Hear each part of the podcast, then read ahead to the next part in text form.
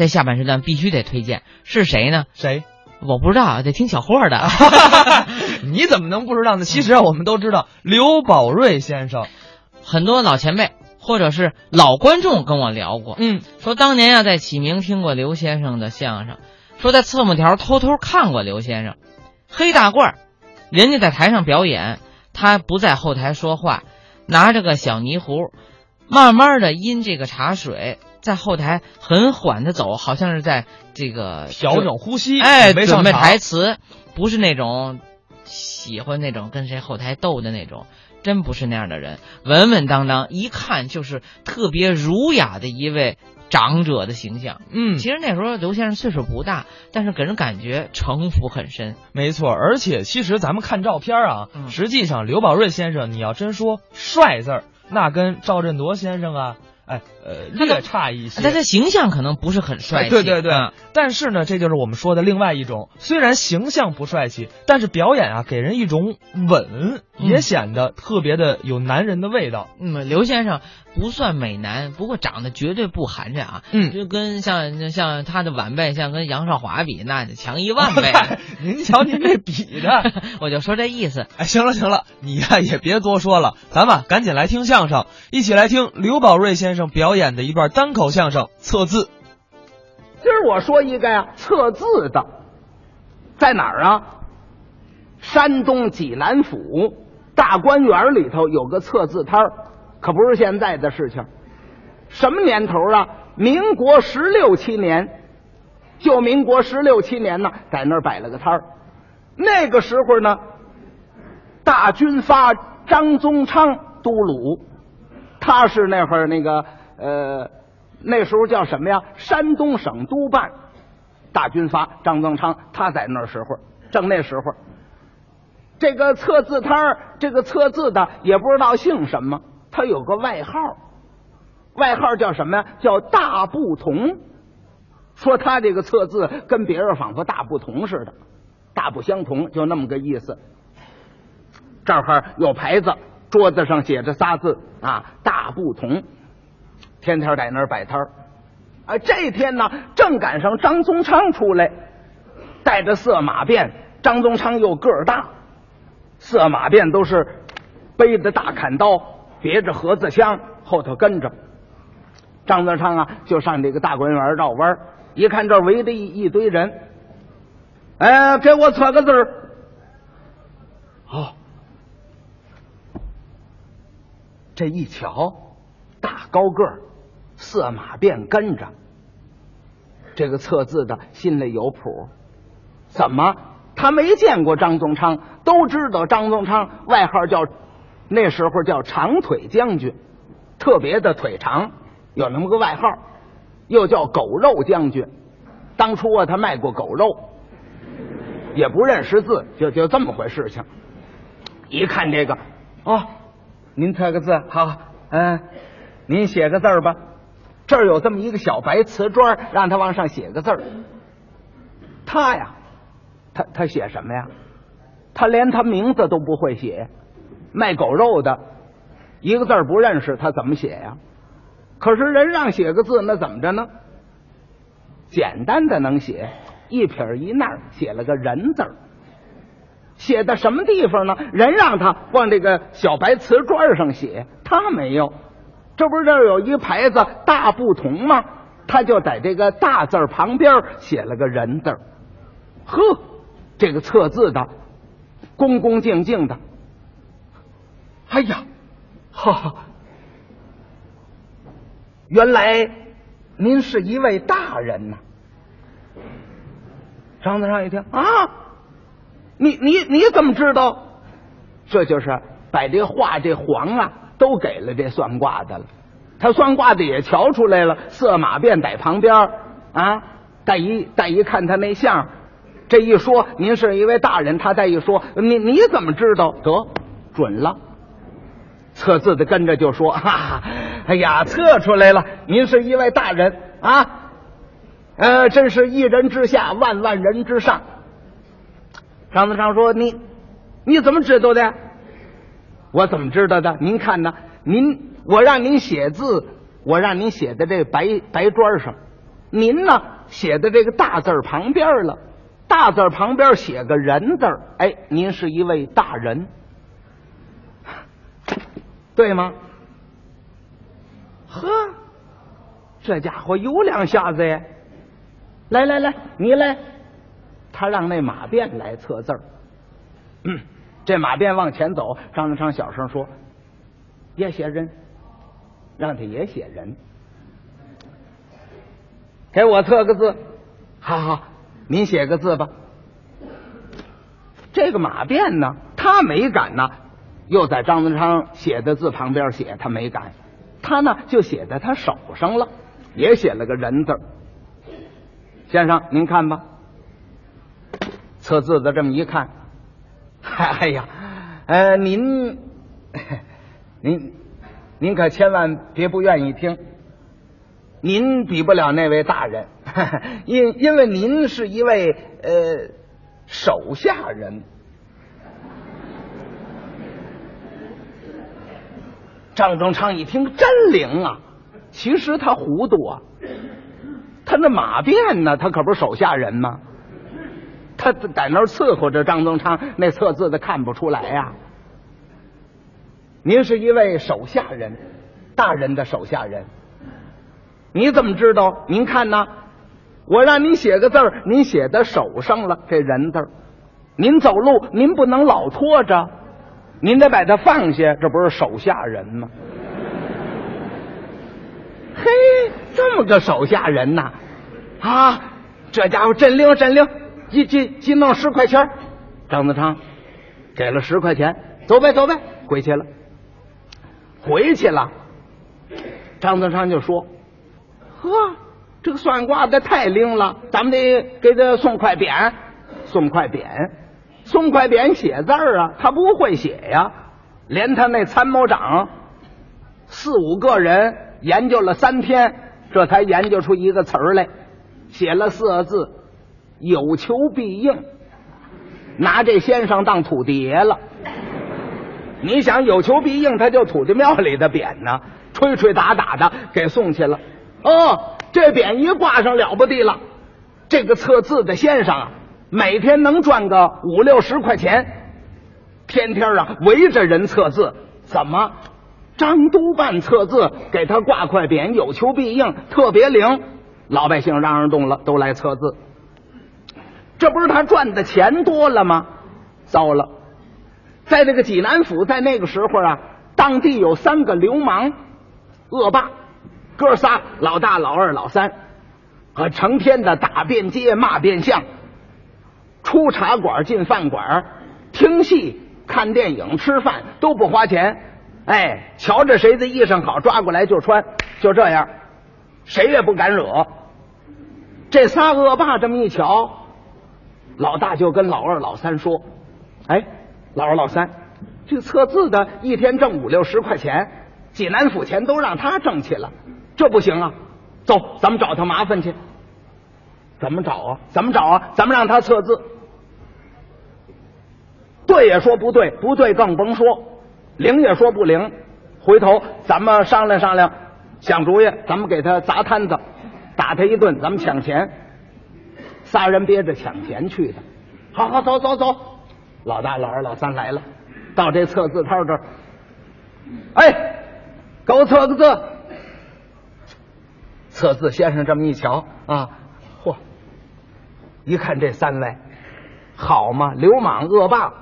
看出来了，知道认识啊，测字，呃，哪位先测呀？老大说：“我给我测。”那您写个字儿吧，写个字儿。他想找一样东西，随便说一下。哎，就那个吧。在他旁边有个牧场子，牧场子里头养着猪，打这牧场子出来一个猪。这老大一指，就这个猪。先生这么一瞧，哦，您就测这个字啊，犬由一个褶字猪。先生心里琢磨，这是流氓，谁也不敢惹。如果测不灵，我这摊子就别摆了。这得想主意，奉承他几句，还得让他灵喽。一琢磨他这行为，哎呀，哈，您这个字可好啊！啊，怎么个好法？犬牛一褶字，这字念猪。是啊，您这字好。呃，现在呀，不过十点钟，是不是？今天过不了十二点，必然有人请您吃顿饭，这顿饭还特别的好。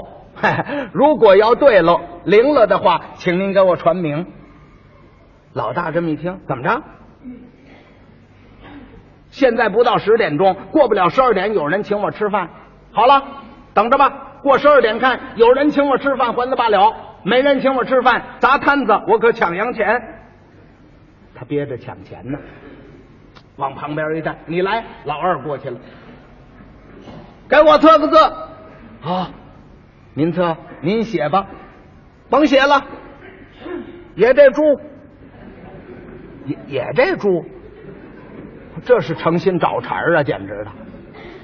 哦，您也这个猪字，犬牛一褶字，第二个猪。哎呀，您这字也好。现在也就十点钟，过不了十二点，必然有人送您一件衣服穿。啊？怎么着？必然有人呐送您一件衣服穿。过不了十二点吗？啊，过不了十二点。那好了，等着吧。有人送我衣服，还则罢了；没人送我衣裳，回头砸摊子抢洋钱。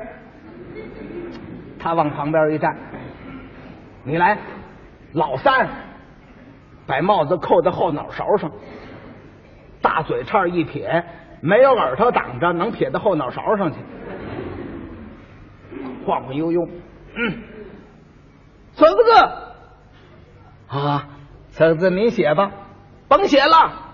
猪先生一听，怎么这三位一个庙里排出来的，都是这猪？先生也有点生气了。啊，也是猪。您这字也好。现在十点钟，老三说甭往下说了，我听你说吧。现在十点钟，过不了十二点，有人请我吃饭。有人送我一件衣裳穿，有有有人请我看电影，有有人请我洗澡，对吗？呃，都不对。那么怎么样啊？过不了十二点呢，有人揍你一顿。啊？有人揍我一顿？哎，呃，保险这顿揍还不轻。老三这个气呀！好了好了，甭废话了。过十二点桥，有人揍我还则罢了，没人揍我，我来揍你。你这不是贱骨头吗？这不是？走走走走走走走，哥仨走了。走着呢，老大跟老二、老三就说：“老二、老三，你说这个测字的灵不灵？”老二说：“嗨，这灵什么呀？这这别听那套，咱不不信这个，灵不了。”正说着灵不了呢，对过来了一个人。这个老大这么一看呢，这哦，这是他们街坊，经常的净赌钱，上回还短我钱呢。这小子，嘿，你干嘛去？这家伙今儿个赢了钱了，一看见，呵，大流氓！哎呦，大爷您好啊！哎，我我我干嘛去？我我找您，找我干嘛呀？呃，我找您，我我我我我请您吃个便饭。走走走走，我请您吃饭，我请您吃饭，让他饭馆里去了。这老二这么一瞧，哟，这测字测的灵啊！哎，真有人请吃饭了啊！还行，有点意思。老三灵，老三说灵什么呀？咱们弟兄这个交往，有人请咱们吃顿饭还算回事啊？有人送你衣裳穿，谁送给你啊？正说着呢，对面来了一个人，过来呢就给这个老二鞠躬。嚯，二爷您好啊！我呀最近打上海来，上海您有个朋友王明珍，临走的时候在您这儿拿的路费，他呀给您做了一个里弗尼的马褂，让我给捎回来。我呢正找不着您在哪儿住呢，您您您您您试试吧。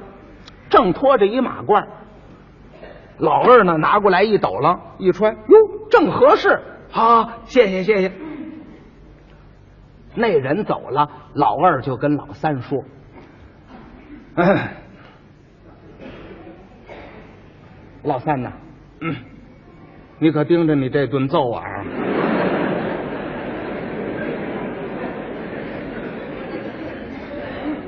老三说：“怎怎怎么了？怎么了？还怎么了？你这灵了！有人请大哥吃饭，这个咱们弟兄交往宽，吃饭没什么。你说怎么那么巧，就有人送我这马褂穿呢？嗯，你你琢磨，你你你你你你这顿揍还躲得过去啊？留神！依我说，咱们赶快家去。这老三信了，不就完了吗？老三呢，不但不信，横打鼻梁，听这话到火了。什么？打我？嘿嘿，吹了！济南府不打听打听啊？天上王大，地下王二，我就是那王老三。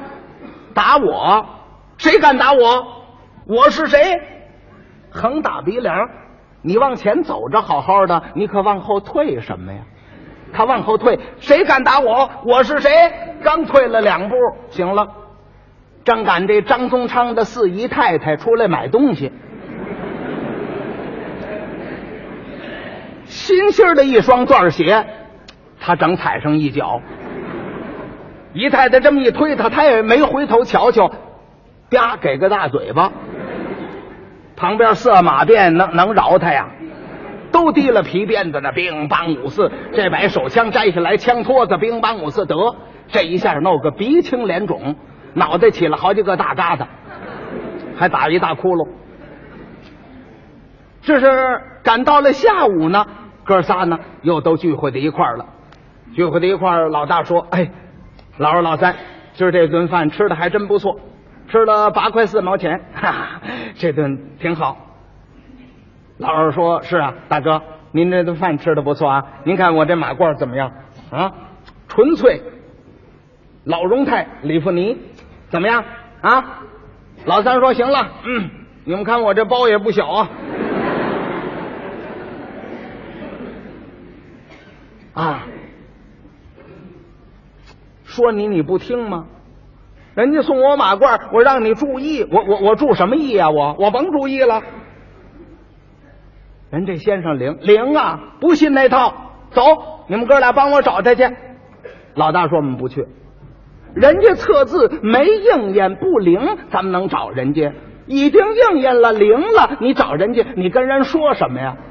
老三说说什么？我当然有的说了。您琢磨琢磨，比如说咱们哥仨呀，写了仨字三样，他给测成三样啊，可以行。咱们都是写的那一个字，怎么会测出三样来？您吃饭，二哥穿衣裳，我挨揍。嗯，这不对。走，咱们找他去。老大一听，对呀，哎，行，有有理由，走走走，哥仨去了。到这儿了，这测字先生快收摊了。老三过来，哎，别别别收，找你来了。哟，早晨那三位啊，赶紧问头一个那个，一问这个老大，怎么样？您测这字灵吗？老大说。灵了，有人请我吃顿饭，八块多啊，那就行了啊。呃，这这位您怎么样啊？老二说：“这这这马褂人送我的啊。”这位您怎么样啊？老三说：“你你还瞧不见吗？你嗯，费这个话，看见没有？七个疙瘩，脑袋这还一窟窿，哈哈，真真挨了揍了，挨了，怎么样吧？”那您还找我干嘛呀？找你干嘛？当然要找你。比方说呀，我们哥仨呀，写了仨字三样，我们都写的是这“猪”字儿。凭什么有人请我大哥吃饭，有人送我二哥一件衣裳穿？为什么我就挨揍啊？说，先生一笑，哈，这当然有道理。没有理，那那能行吗？您大哥头一个写这“猪”字儿。为什么测字测出来有人请他吃饭呢？头一个写猪啊，这叫肥猪拱门。这个猪啊去拱门去了，猪这么一拱门，喂猪的主人这么一瞧，哟，这猪拱门来了，好不得呢，这猪不能拱门呢。哦，一定是饿了，给来点豆腐渣吧。必然有人请吃顿饭。老大一听，哟，我成猪了，感情。那不对呀、我二哥怎么有人送他一件衣裳穿呢？先生说对呀、第二个，您二哥写一个，又是这个猪，这个肥猪二次拱门。这个喂猪的主人这么一瞧，哟，刚添完了猪食啊，吃饱了怎么又来拱门来了？哦，天凉了，冷了，给弄点稻草铺上吧。必然有人送件衣裳穿。那不对啊，我我我我怎么挨揍啊？先生说是啊，他吃饱了喝足了，你又来拱门，还不揍你，等什么呀？这是刘宝瑞先生表演的单口相声《测字》。哎，可以看得出来啊，刘宝瑞先生那种非常潇洒、非常稳的台风，这可以说是一个帅字儿。